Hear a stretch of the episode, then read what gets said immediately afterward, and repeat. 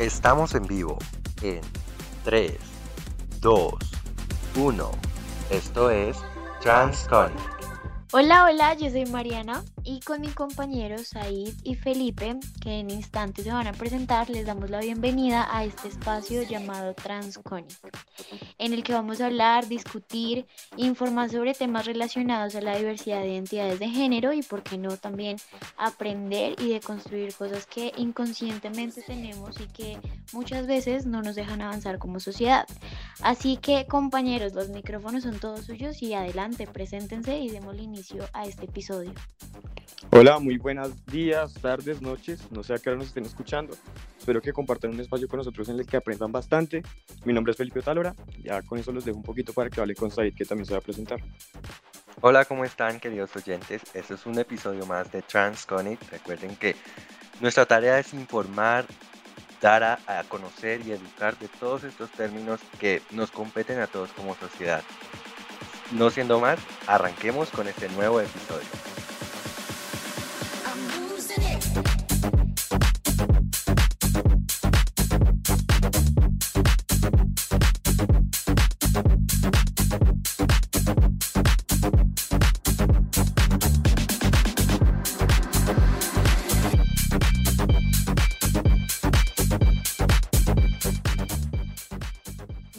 Para dar apertura a este podcast, empecemos discutiendo algunas preguntas básicas que pueden surgir sobre el tema. Entonces, para cada uno de ustedes, ¿qué significa la identidad de género? ¿Qué son las identidades de género para ustedes y cuáles conocen? Pues identidad de género abarca a veces muchas cosas, pero podemos decir que la identidad de género es lo que nos compete a cada uno en esencia de lo que reconocemos de nosotros. Es decir, pude nacer con un, con un género asignado, sin embargo, el género es una construcción y a lo largo del tiempo pues puedo adquirir muchas variaciones del género mismo. En identidad de género puedo encontrar a las personas cisgéneros como hombres y mujeres que se identifican como hombre o como mujer. Puedo encontrar a las personas trans que nacieron con un sexo masculino, pero en su transcurso se dieron cuenta que en realidad su identidad es ser mujer y en viceversa, pues mujeres cisgénero que se convirtieron, se transformaron en hombres que realmente pues siempre fueron hombres, pero a partir de la construcción que tenemos de género llegan a esto. Sin embargo, como que es importante destacar esto nuevo que está saliendo, ¿no? Esto que se salieron del estatus de hombre, mujer y ahora no soy ni hombre ni mujer. Entonces, ¿qué soy? Entonces es cuando llegan los nuevos, ¿no? El no binario, el queer y el género fluido. ¿Qué piensas tú, Felipe?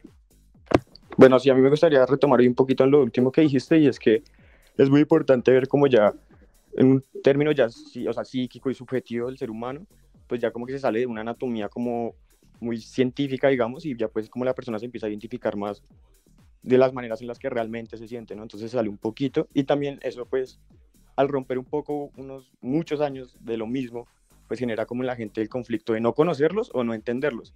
Porque pues es evidente, todos sabemos que hay gente que considera esto hasta algo estúpido, porque no son capaces de entender que va más allá de algo, o sea, como netamente científico.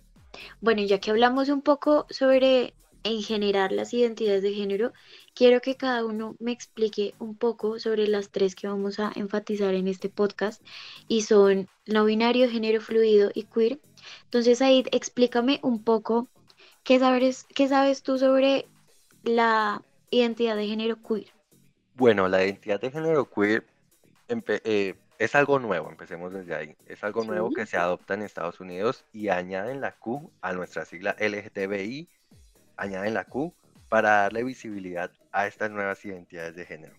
El término queer en inglés pues significa raro, extraño, inusual, como verbo en forma transitiva y se emplea en el sentido de frustrar o perturbar. En un principio se usaba como un insulto para las personas de estética diferente a lo habitual o directamente para referirse a las personas amaneradas. Se podría traducir como, como afeminado, como sassy, como más o menos va por esa corriente. Más adelante, el concepto fue asumido para reivindicar el orgullo de ser diferente frente a la normalización de las personas cisgénero y cisexuales. Entonces, o sea, esto viene como, como una revolución que se le hace a la misma, al status quo heteronormado de que hablábamos anteriormente de hombre y mujer. El queer le da como ese orgullo y ese, como esa luz verde de decir, oye, está bien ser diferente, no hay problema. Así que la Q de queer fue incorporada en las siglas LGTBIQ+, y al contrario que las personas que siguen las normas de género, otras cuestionan las etiquetas y los roles socialmente impuestos, tanto en relación con la identidad sexual y la identidad de género, como cuestionando las categorías referidas a la orientación sexual. No sé si queda un poco claro, o sea, como en otras palabras vendría siendo como no soy hombre, no soy mujer, no me conformo con lo normal establecidamente como está. Sin embargo, me gustaría ser algo diferente y me identifico como queer. Vendría siendo así. Ok, y ya que me explicaste un poco sobre esto, ¿cómo crees tú que se sienten estas personas con respecto al rechazo en la sociedad, ya que es algo nuevo, como lo dijiste anteriormente? ¿Cómo crees que estas personas se sienten ante este rechazo? Pues es algo que, que se ve a simple vista, o sea, no podemos, no, no, se, no se ve en la calle, no se ve en las plazas personas queer diciendo orgullosamente soy queer. Por lo mismo, porque es, una, es un rechazo que se hace de forma casi que no nos damos cuenta, es un, es un rechazo invisible hacia lo diferente. Y de lo que no se habla, pues se marchita, no se habla, se, se, se arrincona y se va al oscuro. Es correcto, no se habla y no se ve. Entonces, ¿cómo se sienten estas personas? Excluidas, invisibles, no están haciendo parte del tejido social. Y por eso es la tarea tan importante de saber, visibilizar y por supuesto tratar a las personas como quieren que se les trate. Porque si una persona dice, oye, no soy hombre, no soy mujer, soy una persona queer, trátame con tales pronombres y ya. Pero no, lo que hacen es burlarse, lo que decía tal hora, tal vez, ahorita Felipe lo que decía un poco, lo de tomar una burla, de decir como, oye, esto es estúpido, no tiene sentido. Pues no, no es estúpido, simplemente es algo en lo que soy, es algo de lo que me aferro y quiero pues que se respete y siga así. Entonces, ¿cómo se sienten las personas? Invisibles, excluidas. Felipe, ¿me puedes regalar un poco de tu opinión sobre las personas queer, por favor? Bueno, yo creo que acá uno no simplemente tiene que hablar de las personas queer. Yo siento que acá se puede generalizar un poquito, porque digamos, no toda la gente, es lo que, sí, es lo que siempre se recae en que no toda la gente como que está dispuesta a entender algo tan como desconocido, tan reciente, ¿sí? Yo sí, más bien quería hacer una pregunta, que era algo que yo sentía antes, a mí me pasaba, y es que yo sentía que queer, pues debido a todo lo que yo, lo que yo sentía como queer antes, era simplemente el hombre que se disfrazaba como mujer, o la mujer que se disfrazaba como hombre, así lo veía yo. Entonces, sí, siento que eso está muy parcializado hacia ese lado. Si uno le pregunta a una persona común que para, que, para ellos qué es el queer, se va como que a reflejar simplemente con lo del disfraz. Y creo que es importante como que darle a entender que no solo es eso, o sea, se está, se está muy alejado de ser solo eso. Sí, eso, eso sí es verdad también. Lo que tú dices se puede relacionar con otras identidades de género, como los travestis o los transexuales. Entonces, creo que aclarar ese tema como lo hizo Said es muy importante porque ya nos deja entendido la identidad que es realmente las personas queer. Pero como tú lo dices, no nos quedamos solo en los queer, sino que también háblame un poco de las personas no binarias, que tú me tienes información sobre eso, Felipe. Bueno, que como esto siempre está conectado, una cosa arriba a la otra, una entidad puede venir arraigada a otra. Entonces, ¿qué es el género no binario? Son las personas que no se sienten identificadas ni con lo masculino ni con lo femenino. ¿sí? Con esos binarismos de género, que son los tradicionales, no se sienten identificados con ellos. Ellos pueden identificarse no solo con otro más, porque no son, o sea, no son un tercero, sino un cuarto, un quinto, y eso tiene como unos nombres, ¿no? Entonces está, digamos, el, los bigéneros, el trigénero o el pangénero. Y pueden ser simultáneos. Digamos que esto ya empieza a derivar como en el género fluido, que, o sea, pues no deriva totalmente, pero digamos se pueden percibir también de esa manera, ¿sí? Que no se quedan como que simplemente en lo natural, de lo natural no, lo tradicionalmente como dicho, sino que salen un poquito de ahí y se pueden como salir hacia otras identidades de género que ellos sienten y que se han adaptado en la sociedad. Esto es demasiado viejo, o sea, uno piensa que esto es de ahorita, porque ahorita es que se escucha, pero históricamente, digamos en sociedades eh, mesopotámicas, esto ya se veía. Mm. ¿cómo, cómo, definirías a las personas no binarias? Pues a partir de lo que explica Otalora y lo que realmente es, porque realmente lo que hizo Otalora es totalmente cierto, una persona no binaria sencillamente no se identifica ni como en el género masculino ni con el género femenino. Y no, masculino y femenino estoy errado, perdón, porque eso vendría siendo el sexo. Ni entre género mujer o hombre. Salgo de ese status quo de hombre y mujer y soy un nuevo género. Que ese nuevo género puede ser no binario o simplemente yo. Mi género es Said. Así de sencillo. Bueno, entonces ahí me surge una pregunta para ustedes dos. Regálenme información sobre el género no, o sea, el género fluido. ¿Cuál es la diferencia entre no binario y género fluido? Pues el género fluido, bueno, las personas de género fluido tienen diferentes identidades de género que varían con el tiempo. La identidad de género puede variar de tener múltiples géneros al mismo tiempo a ningún género. A un género binario, algunas personas experimentan las variaciones de género y estas, varían varias veces al día, pero otras personas lo experimentan una vez al año o incluso en más tiempo. Es decir, que la diferencia radica en, en el cómo me siento. A veces me siento hombre, a veces me siento mujer, a veces me siento no binario. Entonces el género fluido está en estas tres etapas, en estas tres secuencias, digámoslo así, y puede estar de un lugar a otro. Y está bien sentirse así, porque es como la persona se siente. Y el género no binario, sencillamente, si es radical y dice, no, yo no soy ni hombre ni mujer, soy yo, soy no binario. Ahí le puedo añadir algo que le sirve de pronto al oyente, al que quiera aprender. Si en algún momento se confunden esos dos, pues puede guiarse por el nombre, ¿no? Porque el género fluido, eso es una analogía a los fluidos y pues que son fluidos que están en constante movimiento, ¿sí? Que no se quedan quietos, que pueden estar acá, se mueven, ¿sí? De ahí viene el nombre, eso es una analogía. Entonces cuando se les pierda ahí el hilito, pueden cogerla por ahí. El género fluido en conclusión varía mucho. Es como depende, literal, fluctúa el género de la persona de, acorde a sus gustos, acorde a lo que sienta, según lo que tengo entendido. Para para, ya que, ya que hicimos esta retroalimentación de información de los tres géneros que estamos estableciendo, género fluido, eh, no binario y queer, quiero interactuar un poco con las personas de Instagram, ya que nosotros hicimos en nuestras historias Em, una cajita de preguntas en las cuales nuestros usuarios y nuestros seguidores de Instagram nos podían hacer preguntas con respecto a este tema que estamos tocando. Y les traigo a ustedes dos preguntas sobre algunos usuarios y algunas dudas que tienen con respecto al tema. Entonces, quiero empezar con la pregunta de Camila Pozo 24, arroba Camila Pozo 24. Y es una pregunta que a mí se me hace básica y que puede ser para muchas personas normal, pero siento que en algún momento puede llegar a generar intriga, y es cuál es la diferencia entre sexo y género. Entre esos dos, entre esas dos palabras, sexo y género, ¿cuál es la diferencia para ustedes? Bueno, pues es que la diferencia mm, más que todo radica en, son términos totalmente distintos. El sexo es el sexo que se te asignó al nacer. O sea, hay un sexo masculino y hay un sexo femenino. Pero eso no tiene nada que ver en el cómo me siento y en el cómo me identifico en cuanto al género. Decimos que el género es una construcción social y una construcción interna de lo que realmente somos.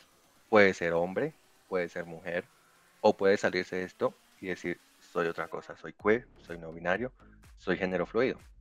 Entonces la diferencia es esa. El sexo masculino o femenino, el género hombre, mujer, no binario, queer, eh, género, fluido. El género va más como a los comportamientos, a las actividades, y el sexo es más a lo establecido al nacer. Mm, ni siquiera, porque ¿quién nos dice que no, que una mujer no puede ser masculina? ¿O quién nos dice que un hombre no puede ser femenino? Bueno, sí, también tienes razón más allá del comportamiento, es más de la construcción interna y social que construimos entre todos. Y es lo que la persona lleva en su cabeza. Digamos, para mí ser mujer tiene algunos conceptos, para ti ser mujer tiene otros conceptos, pero ese, ese concepto de mujer es un término de género que hemos construido a nivel social, pero cada uno tiene su propia concepción del género mismo. Ok, es como los estereotipos, las tradiciones que a uno la sociedad le mete en la cabeza. Mm, sí, así es. Ok. Otra de las preguntas que nos hicieron nuestros seguidores en Instagram es la pregunta de valc.12 y es ¿cómo puedo evitar incomodar a alguien no binario? Bueno, eh, para responder a esta pregunta uno primero tiene que tener claro algo que sucede no solo en este caso, sino en, todos los de otras entidades de género, es que uno tiene que instruirse sobre eso. ¿Por qué? Porque si tú no sabes, la, sí o sí la embarras. O sea, tienes que tener una instrucción así sea mínima, porque ya después lo que tú puedes hacer, y que yo siento que es lo más indicado, es hablar con esa persona de cómo es que se siente bien, ¿sí? Que cómo quieren que se refieran a ella, cómo quieren que, las, que la identifiquen todos, ¿sí? Con la misma persona tú poder tener ese respeto yendo hacia esa persona, y obviamente en casos generales, pues hay que como que respetar, digamos, algo que ya está asignado que en, en su mayoría las, los integrantes a género quieren. Sí, sí, sí, es, es informarse antes de, de dar una opinión o, o, hablar sobre el tema, porque pues sin información y sin tener cómo argumentar, pues simplemente uno va a dar opiniones al aire, creo yo. Otra de las preguntas que hacen es de Andy Pineapple y es ¿qué podemos hacer las personas cisgénero para apoyar a la lucha de las personas trans u otros géneros? Bueno, aquí es muy importante lo que decía Felipe, es muy importante educarnos primero que todo para poder tratar bien a las personas, para que puedan recibir ese trato que esperan. Aparte de educarnos, es muy importante hablar con las personas y construir con las personas de la mano. Es decir, soy fulanito de tal, eh, ¿cómo, ¿cómo son tus pronombres? ¿Cómo te gusta que te traten? La persona no se va a sentir para nada incómoda y va a seguir adelante. No, mira, mi, mi nombre es tal y mis pronombres son tales. Entonces, ¿qué podemos hacer? ¿Qué pueden hacer las personas cisgénero para apoyar las luchas de las personas trans? Respetar, visibilizar y sobre todo hacerlas parte del tejido social, incluirlas es que no son bichos raros, es que no son, no es algo que se sale de, las cosas normales, no, son personas como tú, como yo, como nuestros oyentes, y merecen ser escuchados, merecen ser respetados y merecen ocupar un espacio dentro de la sociedad. Ese es el mayor apoyo que pueden hacer. Ok, Felipe, ¿tú qué opinas al respecto? Eh, sí, yo creo que ahí ya podemos eh, ya como identificar muy fácil que lo que uno tiene que hacer es simplemente estar en, eh, presente, tener presente, el respeto que uno tiene que tener es un pensamiento diferente, la manera en la que uno tiene que identificarlo, entenderlo y pues comprenderlo hasta que uno pueda demostrarlo. Para mí que algo que es muy importante, hacer que eso deje de ser forzado, ¿sí? No solo como que lo hago porque, digamos, yo siento que para esa persona es incómodo, no, no, sino que ya es algo muy naturalizado, que el ser humano puede hacerlo porque ya lo ve así, ¿sí? O sea, que ya deje de ser algo como que, que podamos, en la cabeza de todos ya esté como algo muy normal, que yo siento que también es muy importante que pase, porque es que ahí está la aceptación de todo el proceso. Sí, creo que los dos, creo que todos concordamos en lo mismo y es, y es aceptar, aceptar que, que no, como decías ahí, no son personas diferentes ni bichos raros, sino que son completamente normales y que ya estamos en una sociedad que debería entenderlo. Otra de las preguntas que me llamó mucho la atención y que, que a mí cuando no sabía del tema me hacía dudar y es una pregunta que hace Chadia Yang, raya al piso 02, y es, ¿el género influye en la orientación sexual? Para nada, para nada, son cosas totalmente distintas. Hay personas que nacieron con un sexo masculino, hicieron su tránsito a ser una mujer trans y son mujeres lesbianas. Hay mujeres, hay personas que nacieron con sexo femenino, hicieron su tránsito a ser hombres trans y son gays.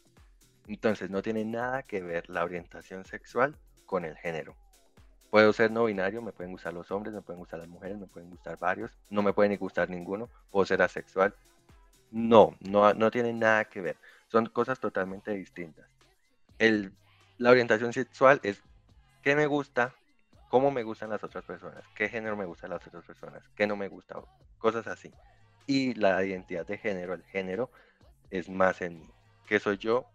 ¿Qué construyo a partir de mí? ¿Y qué puedo ser y qué proyecto? O sea, son cosas completamente divididas, completamente diferentes. Hay otra... Es como decir, es como decir, Mariana es mujer y por ser mujer le deben gustar los hombres. No, Mariana es mujer y le pueden gustar los hombres, las mujeres o ambos y no hay problema. Ok, ok. Hay otra pregunta eh, y es, quiero hablar un poco de los pronombres. Creo que, digamos, hay muchas personas que aún en esta época no entienden el uso de los pronombres. Entonces, ¿cómo, cómo podemos utilizarlo nosotros, nosotros las personas cis que no hacemos parte de la comunidad y que no sabemos mucho del tema o que no saben mucho del tema? ¿Cómo se pueden utilizar esos pronombres para no incomodar o para usarlos correctamente? ¿Cómo podemos hacer uso de ellos? Bueno, antes de responder la pregunta, quería decir algo a nuestros oyentes. Y es que si ellos también están interesados en hacernos alguna pregunta o algo, también tienen nuestras redes sociales. A mí me sorprendería mucho que alguien nos esté escuchando y ya no, no nos tenga en sus Instagrams o en sus Twitters. Les recordamos, nuestra cuenta es transcomic.magazine. Ahí nos pueden seguir si quieren hacernos unas preguntitas, si quieren hablar. Entonces ahí es. Ahora sí les respondo la pregunta. ¿Qué pasa con los pronombres, no? ¿Cómo tenemos nosotros los pronombres como definidos como géneros? O sea, es que están como hacia la masculinidad y hacia lo femenino, ¿no? Entonces tenemos el ellos, el ella, el e, ellas. Entonces, ¿qué es lo que pasa acá? Que hay que sacar como esa capa, eso es lo que se quiere en esos géneros, estas identidades, que se pueda referir a las personas como ellas, sí, que no tengan marcado, como que los pronombres no tengan marcados un género como dirigido, sí. Porque si no me siento identificado con eso, pues ya, que, que sea como así lo quiero ver yo como una representación que no me, no me asigna ya como un contexto de, de una manera. Sí, creo que el, el, el, tema de los pronombres es un poco complejo porque hay personas de la comunidad que pues obviamente la saben utilizar y simplemente no se incomodan cuando una persona externa a la comunidad pues no hace, no hace un buen uso de los términos, pero creo que ese, ese, ese tema de los pronombres hay que ampliarlo un poco más y, saber cómo utilizarlo hacia las personas. Otra de las preguntas que, me generó intriga es, es la, la pregunta de JM, JM, JM 0222 y es cómo aceptar como una persona, no sé, trans o queer o mm, no binaria o de género fluido acepta su identidad consigo misma o hacia la sociedad. ¿Cómo, puede expresarse tal cual es, sin miedo, sin ser juzgada? ¿Cómo puede, qué, qué podemos hacer para ayudarle a esa persona que se exprese tal cual es? Primero que todo, es que es lo más importante acá es el respeto y la aceptación externa. Cuando se normalizan estas cosas a nivel externo, a nivel social, la gente se empieza a autoaceptar. Entonces, básicamente es conocerse muy bien, aceptar la realidad y tratar de educar a las, nuevas personas. ¿Por qué? Porque es que a veces somos muy egoístas, me incluyo porque hago parte de la comunidad y esperamos como un trato de las personas fuera de la comunidad, un trato y ellos ni siquiera saben cómo tratarnos. Entonces también es importante como el, como el intentar educar, como mira, mi nombre es tal y me gusta que me traten tal. Allá la persona si respeta o no respeta, eso ya es decisión de la persona, pero pues básicamente es eso, como intentar educar, intentar respetar, conocernos, aceptarnos y para adelante. Ok, hablar sin tapujos, hablar sin tapujos. Yo creo que eso también ayuda un montón, tanto a las personas de la comunidad como a las personas externas, porque se reconoce la persona como tal. Por último, la, la última pregunta que me causó intriga fue la de U, raya al piso, Laux, y es, ¿la identidad de género está ligada solo a cómo se ven las personas físicamente, a su físico, a su look, a su estilo, a cómo se maquilla, la ropa que usa? La identidad de género está ligada a eso? No, o sea, cero, o sea, está total, está muy lejos. De hecho, pensar así también lleva a la gente a que cometa el error que yo acepto que, digamos, a mí me ha pasado, y es que uno ya identifica como una persona por cómo se ve, y no hay que ir muy lejos, es que también pasa, digamos, con un, con una persona que sea feminada, ya la sociedad lo ve entonces que es como un gay, ¿sí? Y, y, digamos ahí también va lo que decíamos antes de diferenciar también el género de, de la orientación, porque, porque entonces una persona, si uno ya ve, digamos, pongo el ejemplo, uno ve a un travesti, entonces uno va a decir, no, pues que le gusta el travesti, le deben gustar los hombres, y no necesariamente, entonces yo creo que no influye la manera en la que se vean, puede identificarlos, la obvio los puede identificar la manera en la que se vean, pero no influye, o sea, no, no, eso no está marcado de cómo se ven, entonces ya uno puede saber a qué identidad pertenece, no, eso no, para nada. Y es que es muy, es muy importante también el hecho, soy un poco fastidioso con eso, pero es el hecho de preguntarle a la persona, es que no son, no son monstruos, no, no le puedes preguntar, oye, qué pena, eh, me gustaría saber cómo te gusta que te traten, eres tal persona, eres, entonces, la, la, principal, la principal objetivo de estos géneros emergentes, que es tumbar los estereotipos, tumbar lo que está establecido, revolucionar eh, en cuanto al género, revolucionar en cuanto al aspecto, revolucionar en cuanto a cómo me veo. Que porque tengo el pelo largo no soy mujer, que porque tengo una falda no soy mujer, que porque tengo el cuerpo ancho no soy hombre. Entonces es como tumbar este, este estereotipo de lo, del aspecto, de la expresión, no, es el cómo me siento y en el cómo me identifico. Y, eso, y esa respuesta te la puede dar la persona en la que quieres saber. Oye Mariana, ¿cómo, ¿Cómo te gusta que te traten? ¿Cómo es tu género? Y Mariana me va a responder, no, pues soy mujer y me gusta que me digan como ella y ya. Y le tengo que respetar porque pues es, lo establecido. Respetar. Sí, sabes también qué puede pasar con eso y es que, digamos, puedo hablar por mí y por mi experiencia y es que a veces uno como persona cisgénero o que no sabe mucho del tema no sabe cómo llegarle a estas personas entonces le da miedo preguntar. Puede ser por ignorancia también, de que no sabe uno mucho del tema, pero entonces uno no sabe cómo llegarle a esta persona o me da miedo insultarla de manera indirecta y sin intención.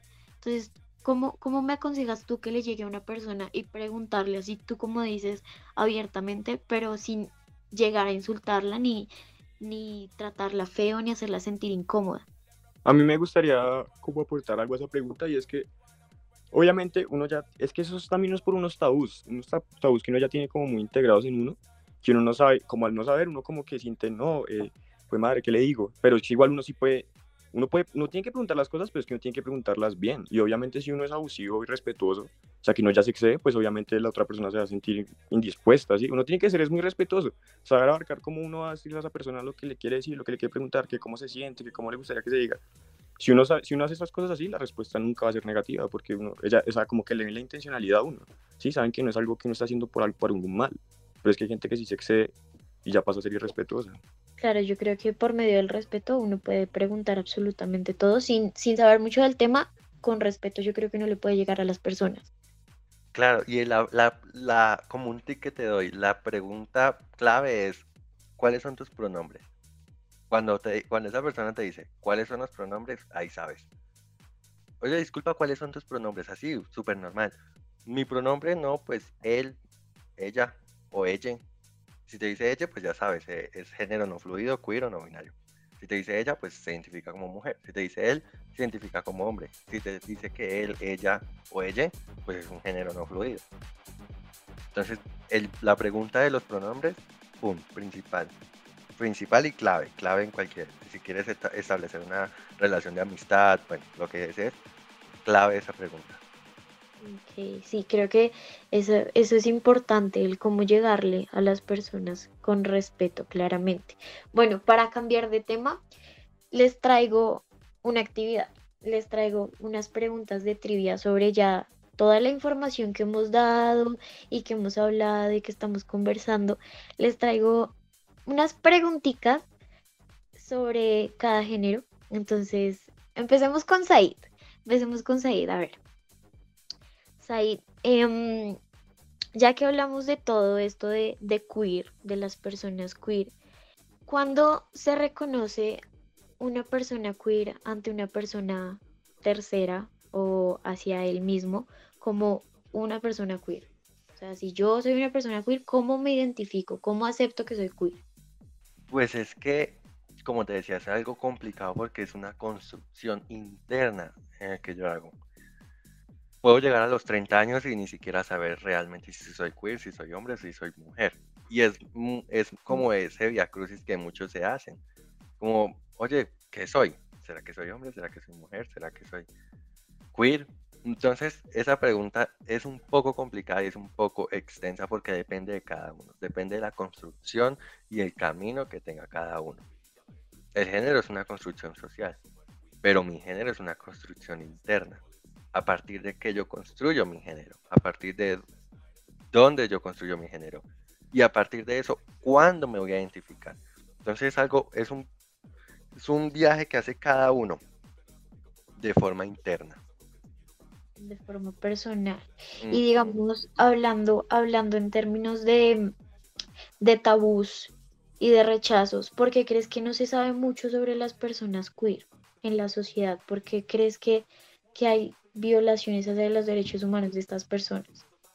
Porque no hay visibilidad, porque no hay visibilidad y, y, es, y se puede decir que se ha escandalizado el hecho de ser diferente. Y siempre ha sido así, siempre ha sido así. Las mayorías siempre han intentado oprimir a las minorías. Lo vimos con el racismo en Estados Unidos, lo vimos en la religión con la Segunda Guerra Mundial. Hemos visto, esto, esto es algo que se ha presentado varias veces.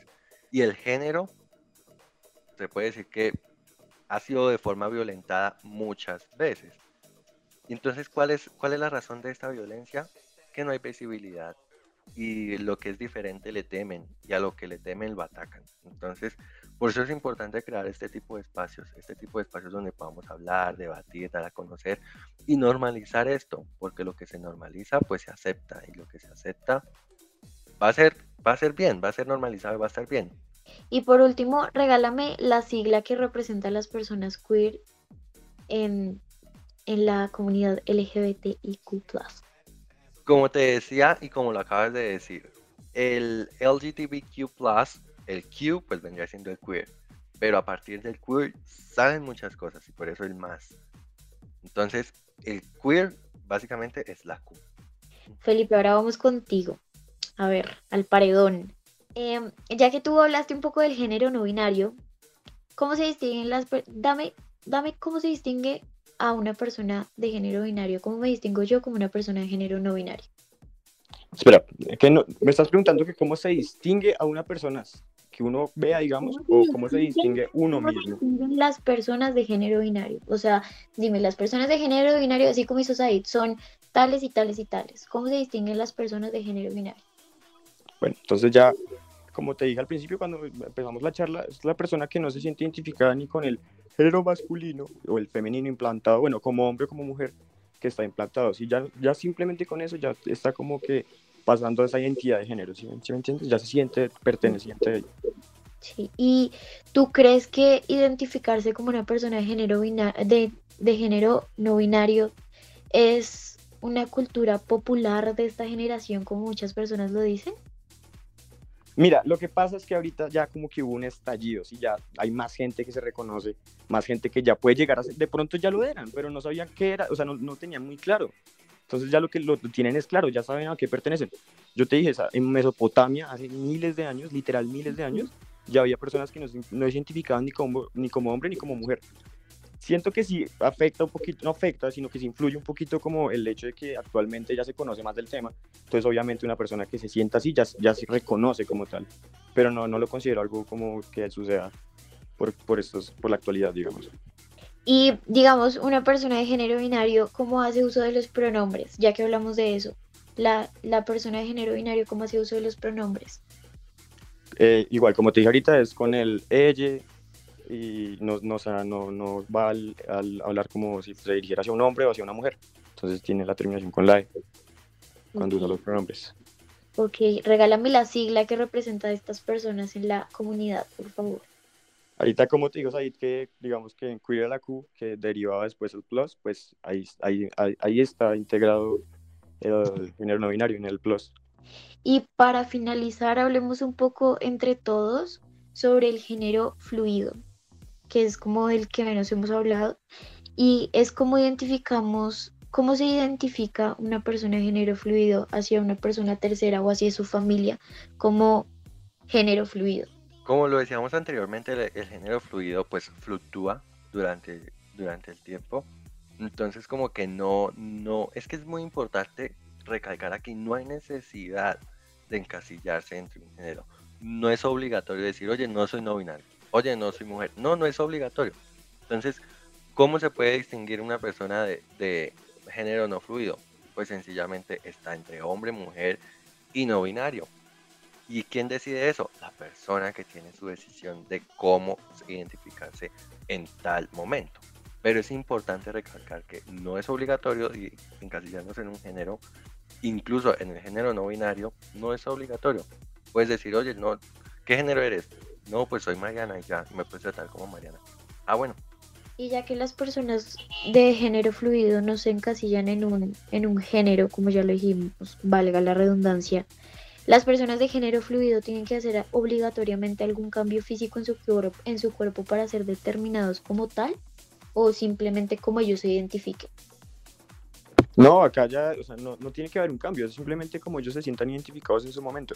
Como te, o sea, como en, este, en, en, el género fluido les puede suceder que literalmente el entorno en el que se encuentran, hasta la gente con la que comparten, los puede llevar a, a, a sentirse en en el, género en el que se sienten en su momento, ¿sí? Pero no tiene que pasar ningún cambio estético o algo así para que, digamos que sí se pueda hacer parte de este género. Me gustó, me gustó bastante la conversación que tuvimos, siento que tocamos bastantes puntos de vista y preguntas autóctonas de las personas que puede ser que sepan o no sepan del tema. Pero bueno, para dar ya por finalizado este episodio educativo, en realidad fue muy educativo y informativo, y con el que esperamos que hayan aprendido un poco más sobre el tema y que hayan podido interactuar con nosotros a través de nuestras redes sociales, por medio de Instagram y también por medio de nuestros hashtags que vamos a tener en nuestro Twitter de Transconic, pues quiero pedirles a mis compañeros que nos puedan regalar una frase o una conclusión de todo lo que se habló en, esta ocasión y que, les den como un consejo, una enseñanza a las personas que están en busca de información, que están en busca de, de salir del closet o de aceptar a estas personas. Personalmente yo creo que yo dirigiría todo hacia como el respeto, hacia la aceptación. Al ya tener, dejar de tener una mente tan cerrada, es que hay que abrirse. O sea, yo sé que hay gente que a veces uno habla con gente que uno dice, parece, son gente que saben cómo son las cosas, como que le ven el sentido al, al, a las cosas que la gente le puede gustar, pero igual como que se sienten tan cerrados en temas que de pronto es porque no los entienden, pero es, es eso, es como dar ese paso hacia decir, bueno, voy a intentar entender esto, voy a respetar esto voy a acercarme más, porque es que si uno no tiene contacto con las cosas, pues uno se hace muy ajeno. También es muy importante, considero que, que esto, se, tiene que empezar a hablar cada vez más de esto, y obviamente los medios de comunicación también, como que no dan, como que una fuerza, un apoyo que realmente sirva para divulgar, para respetar, porque cuando se habla, se habla por hablar, sí, por tener una nota, pero realmente todo no se tiene como esas ganas de impulsar como el respeto hacia estas identidades de género.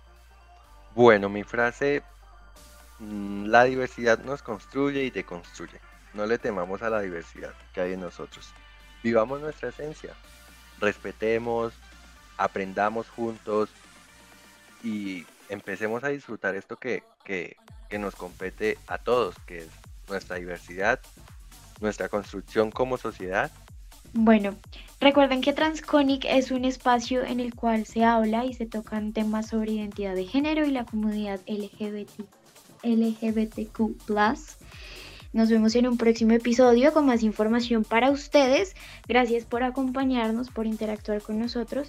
Yo soy Mariana Molina y con mis compañeros Felipe Otalora y Said. Los esperamos en otra ocasión. Chao, chao. Se vienen muchos más episodios, por favor, estén pendientes de nuestras redes sociales.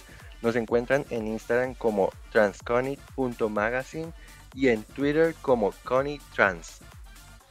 Estén atentos a todo lo que se viene. Bueno, muchísimas gracias a todos por habernos escuchado. Espero que les haya en serio gustado la charla, que hayan aprendido. Lo, más importante es que se hayan llevado cositas de esto, que los, lo puedan aplicar y que les sirva de algo en serio que se nutran un poquito de esto. Muchísimas gracias a ustedes dos también por la charla. La verdad se pasó bueno, fue un ratico pequeño, pero se pasó bien. Y listo, espero que todas, todos y todas tengan un buen día.